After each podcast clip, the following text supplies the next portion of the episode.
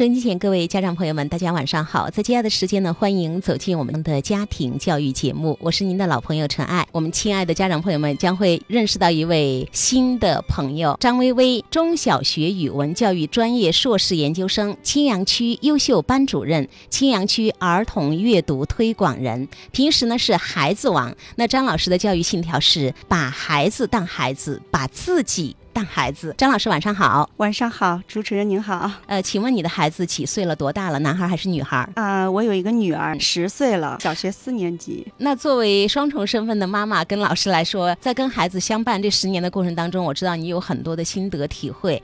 其实我特别愿意请到关注家庭教育一块儿，自我在学习，跟孩子一起成长的这样的一些家长，把他们的故事带出来。我喜欢把千人一面的共性提炼出来，但是我也希望能够把千人千面的每个家庭的特殊。性他们的特点提炼出来，供大家去学习参考、去了解。把孩子当孩子，把自己当孩子，最让孩子幸福的爸爸妈妈就是有一颗童心。是，呃，这样的童趣的爸爸妈妈一定是可以跟孩子玩的非常的好。那么玩的好，就有高质量的陪伴，也会有良好的沟通。今天希望能够听到你更多精彩的分享。今天我想分享的一个话题呢，就是亲子旅游。亲子游，好多家长有很多的想法，有很多的期望，对吧？对，因为我们。家也刚刚结束了一场小小的旅游，为期只有几天，但是特别的愉快。虽然都已经过去几天了，可是我们全家人呢，只要一坐下来，都还在回味几天前的那个愉快的旅行的那个时光，像做了一场梦是吗？啊，对，还觉得没有从梦里醒来，不愿意醒过来，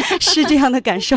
在这场旅游的这个过程中，我回来还和我的先生，我们还在分享说这些事情里面，我们是不是当家长的可以呃有一点点我们自己的反省。啊，在这次的旅行过程中，我们女儿的表现，呃，也特别让我们两人吃惊。在接下来的时间，我就希望你能够带来故事，因为女儿的哪些表现让你们觉得意外，有哪些收获，有哪些反思，今天我们就来一一的呈现，好吗？好的，好。我们每个人在听别人故事的时候，也是一场学习学习之旅。我们一家人去了杭州去旅游，当时呢，就是定杭州这个地方呢，是一家人坐下来，大家都发表意见。那综合我们三个人的意见，就是。时间就只有这么几天。进这个地方的时候，我们三个人都在就咨询各自的朋友，包括我女儿，我也非常惊异，她能够打电话向自己同学的父母啊去问，然后拿一张纸记下来这个地方这个地方，然后最后我们一家人坐下来，就像辩论一样哈，拿出自己的观点。在这个准备的过程中呢，我们是各自准备行李。我女儿在准备行李的过程中，让我们吃了一惊哈。我们是这样的，我和我先生，我们俩的行李装一个大一个旅行箱。我女儿自己独立装一个小的旅行箱，那么她在准备的时候，我们是没有管她的。可是我在悄悄地观察她，我就发现她居然提前一个星期就在往自己的小本本上一条一条的写，而且分了类，分得很仔细啊。我要带哪一些呃日用品？要带哪一些呃这个杂物，还要带哪一些我自己喜欢的书或者什么啊？分成类，然后每找到一样他就打一个勾，然后把它放的整整齐齐的。提前三天他就不停的在催我啊，妈妈，我我觉得是不是防晒霜我们该去买了，该去采购了，时间来不及了啊，妈妈，呃，我觉得我自己的脚好像长大了，我能够走长路的鞋子是不是可以给我新买一双了？哎，我都觉得我女儿什么时候做事情这么有条理了哈，我心里很欣慰的。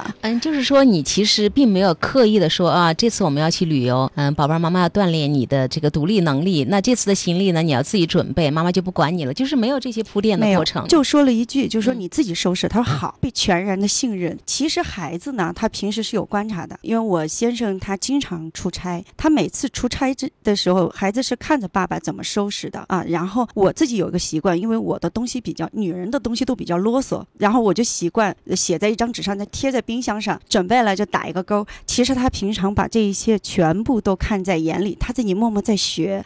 我觉得特别的好，以身作则。对孩子其实是有样学样的。是的，只要我们做好了自己的事情，我们管理好了自己的生活，包括工作，潜移默化，孩子会学到这一切。孩子有时候比大人更敏感。有句老话不是说言传不如身教吗？对对对，对他其实平时大人在做什么，他是有观察。然后当你全然的把这份信任给他的时候，他就会非常积极的就启动自己的这个小宇宙，然后他觉得我一定得把这个事儿办好。他所想到的能比你大人想到的还要细致。如果你敢把这份信任给他的话，爸爸妈妈愿意倾听我我的意见，嗯我可以在这件事情上我是有发言权的，而且爸妈确实也能够听从我的建议。我是家庭的一份子，对这个非常的重要。是的。好的，亲子旅游，我们继续开始讲述。后来呢，呃，又发生了一件事情，就是呃女儿。突然向我们申请，这次去的地方他很喜欢，嗯，他想要独立的保管相机，就由他来保管，然后由他来使用。我们给他的那个相机不是那种便宜的相机，是我们家还算比较昂贵的相机。要完全给他使用的话呢，说实话，大人心里是有顾虑的。还是有点打鼓是吗万？一摔碎了怎么办？丢了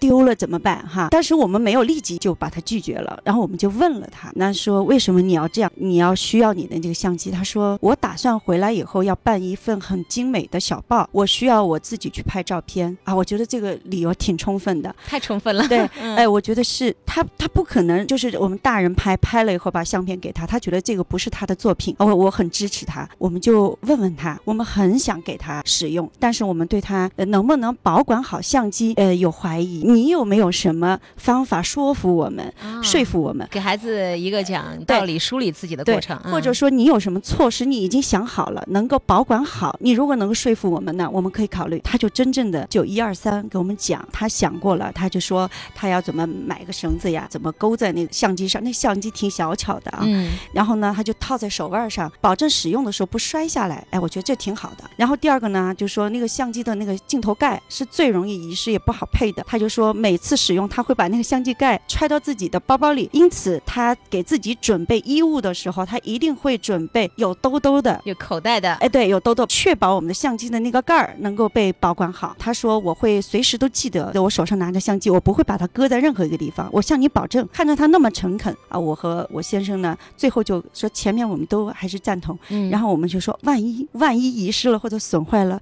你怎么承担责任？我们可以给你权利，但是你肯定要承担责任，对不对？他想了一下，好，他说我还有几千块钱压岁钱，我存了很多年，呃，如果掉了我赔偿，啊，有这个保底啊，我和先生就那行，要离开一个地方，他首先先检查他的那个相机在不在，然后再来看看相机盖儿在不在，甚至有时候他急匆匆的要去拍一个很很美的景物的时候，他转过来。突然把镜头盖交到我手上，妈妈，我要去拍一个东西，您帮我看一下这个呃镜头盖。其实我都觉得他确实在整个的过程中，他心里面一直记挂着我要保管好这个相机。确实最后这个相机完好无损的被他带回来了啊！我和我先生就觉得我们平时给予他的这个信任是不是还还是少了？事实证明他确实有这个能力，而且也就是实践了自己的诺言，嗯他做到了他之前给我们。就是保证的这一些，他都做到了。我们的孩子在进步，其实分享到这儿的时候，还是特别的有感触，张老师，因为你非常形象的、完整的呈现了一个家长跟孩子就是发生问题的时候，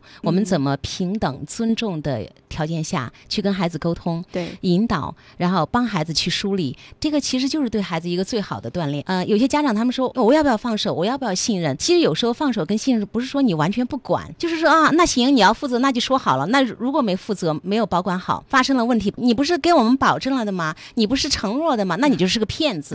所以为什么有时候孩子最后不想担责了？对，是因为我们其实，在整个过程当中，当孩子提出一个问题的时候，我们家长就是特别的简单。那具体的，其实孩子有时候特别小，他的思维比较简单。嗯那家长在这个问题上，我们因为是成年人，对不对？对孩子有些时候向家长提出要求的时候，嗯当家长觉得这个要求可能他有顾虑的时候，我们可不可以首先听听孩子他的理由？对他为什么要这样做？好，然后我们作为成年人估量一下，他这样做的话有什么样的害处？风险能不能可控？对、嗯我们可不可以，能不能够有一些办法和他商量好，把这个风险控制在我们能够承担的范围之内，而不是粗暴的就先给他斩断这个可能性，让孩子失去成长的一次锻炼的一次机会。嗯，就算我们孩子把这个相机丢了的话，其实我们家你说要丢了也能承受哈，嗯但是我们绝对会让他赔偿。那我们可以给他算一个折旧费，嗯为什么呢？就是契约精神。之前我们说好了的事情，我们一条一条按着我们说好的来。这个时候他是最心他，他不在整个旅行过程当中，你说孩子其实思想里边儿、脑子里边儿一直有那根弦儿，对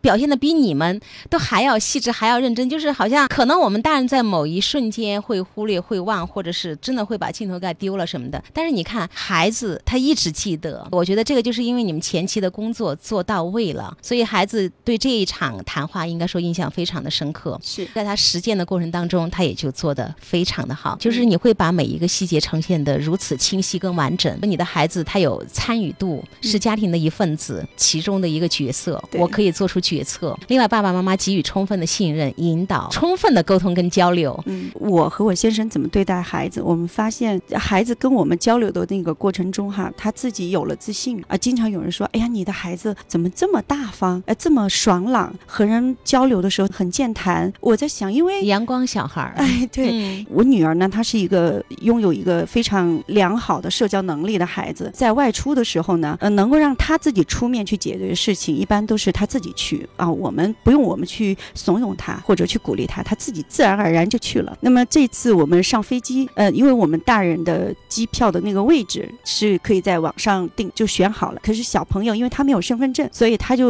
要到机场临时去换，就没有能和我们两夫妇就坐在一块儿。我们所以上机的时候，我们就这样就说我带着他坐一排，爸爸呢就坐在前面。就刚刚坐下来的时候，然后我就发现他越过我在观察，嗯观察坐在我旁边的那个人是谁，他就看到了一个面相很。平和的一个，他可能是在看这个人好不好打交道，就看到是一个叔叔，面相很温和的样子，他就跟那个叔叔打交，叔叔您好，呃，那个叔叔很惊讶，一个小孩主动跟他打招呼，然后他说是这样的，呃，我们是一家三口出来的，可是呢，我爸爸就坐在前面了，他指了指他爸爸那个位置，叔叔您是一个人出来吗？哎，叔叔是的，那可不可以和您商量一下，您和我爸爸调一下位置，他和您坐在就是一列，只不过他在前几排。那个叔叔非常这个爽快就答应了，哎，可以的。女儿就很高兴，妈妈你快通知爸爸，可以调位置。我也正想打招呼，跟我先生打招呼的时候，他赶紧按住我说，妈妈，飞机上不要吼，你不要叫哈，打电话给爸爸，因为我们刚刚坐下来落座，就是大家都还在正在不断的上机的过程中，所以手机都还没有调成飞行模式嘛，嗯嗯，他说你赶紧给爸爸打个电话，告诉他，这样呢也不吵到别人。哎，我就觉得我女儿怎么，我觉得她简直就是真的表现的比我还棒，就是比成年人能够考虑到的这种礼仪哈、社交的一些、这些细节，比我想到的还周到。真是一个人见 人爱的孩子嗯，就是很多家长渴望的一些个品质，在你女儿身上都已经呈现出来了。嗯就像刚刚你说的，为人热情、开朗大方，就是沟通方面、交朋友方面、与人打交道方面都没有任何问题。在公开场合、公众场合，他是特别注重礼貌的一个孩子，嗯还主动提醒妈妈不要去叫爸爸。嗯而且你知道吗？你的孩子在有一个方面特别的打动我。嗯你说他坐下之后，他没有直愣愣的说吧，他其实是有观察，他会去看，哎，这个人他会有一个判断，会不会是属于比较好说话的那，个。所以我觉得你的孩子真的是太棒了，有这样的孩子真的好省心。哎呀，嗯过奖过奖了。但是他带来了另一个就是担忧，就我女儿她呃，毕竟才十岁哈，她的生活阅历有限，她还至今没有见到过就真正意义上的坏人。嗯那坏人都是出现在文学作品中的。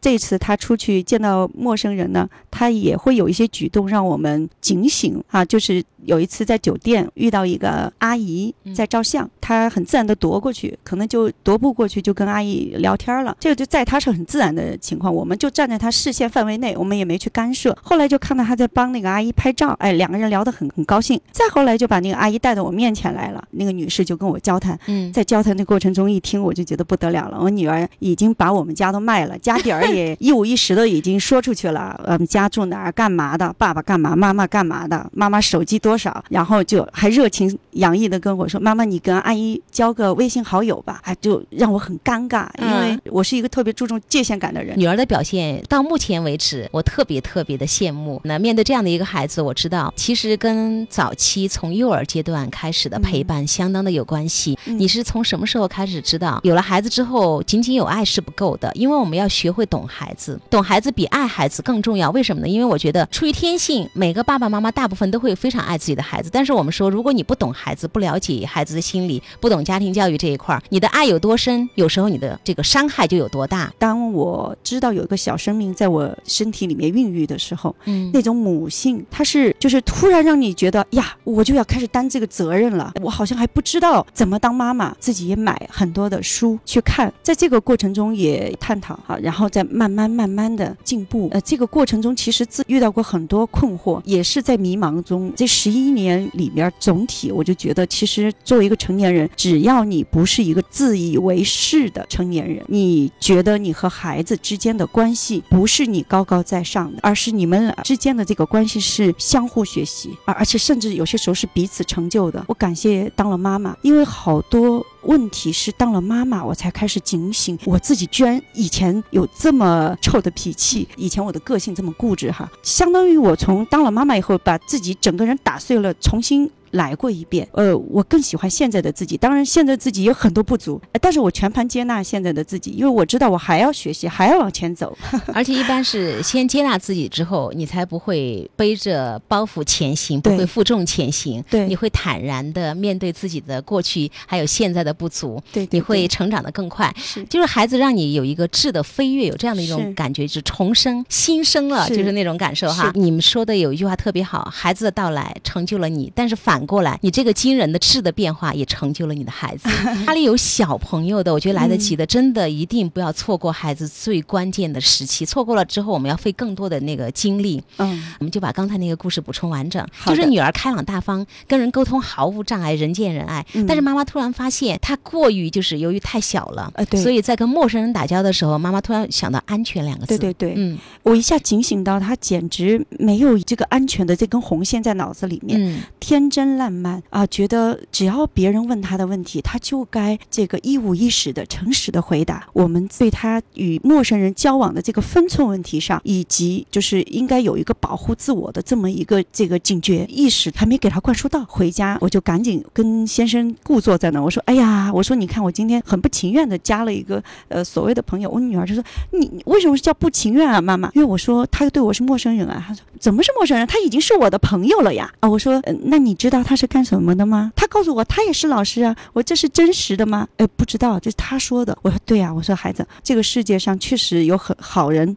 很多，可是坏人脸上也没有写“坏人”两个字。我保护多一点，保护自己的这个心思是没有错的。那么做人应该有一点分寸感。包括刚才你把这个阿姨拉过来，让她加我的微信，其实这个阿姨说不定也很尴尬。对，她不肯伤害天真的你，所以她也无奈加了妈妈。你的一番好心，让两个成年人都有一点尴尬，陷入到一个尴尬的境地。对我说：“以后你可不可以这样处理？你有这样的话，你悄悄的在妈妈耳朵边耳语。”说妈妈，你们俩能不能加一个？你先问问我。我说，然后因为你毕竟是让我来加，对不对？你是不是该咨询一下我？他是。我说你又不想让那个阿姨尴尬，你就可以悄悄悄的问一下。哎，对对对，我以后我们就是看到陌生人，呃，尤其是还有一个就是陌生人问你的时候，只要涉及家里的隐私，你可以说假话，没有关系。当然十岁他还不会像幼儿园那么幼稚，觉得好像保护自己的时候你说假话是没有任何问题的，这跟道德品质没有关系。就是在这个过程中，我觉得平时。可能我们跟孩子的这个接触过程中，你想不到有这么多的东西，可能要和孩子交流。其实，在旅游的过程中，是二十四小时无缝隙的跟孩子接触。在这个过程中，我们能够观察到孩子很多的表现，可能是你平时没有注意到的。而且这个时候遇到问题了，我们再来跟他探讨，再来教他怎么解决，是最自然的，就好过平时你突然想到。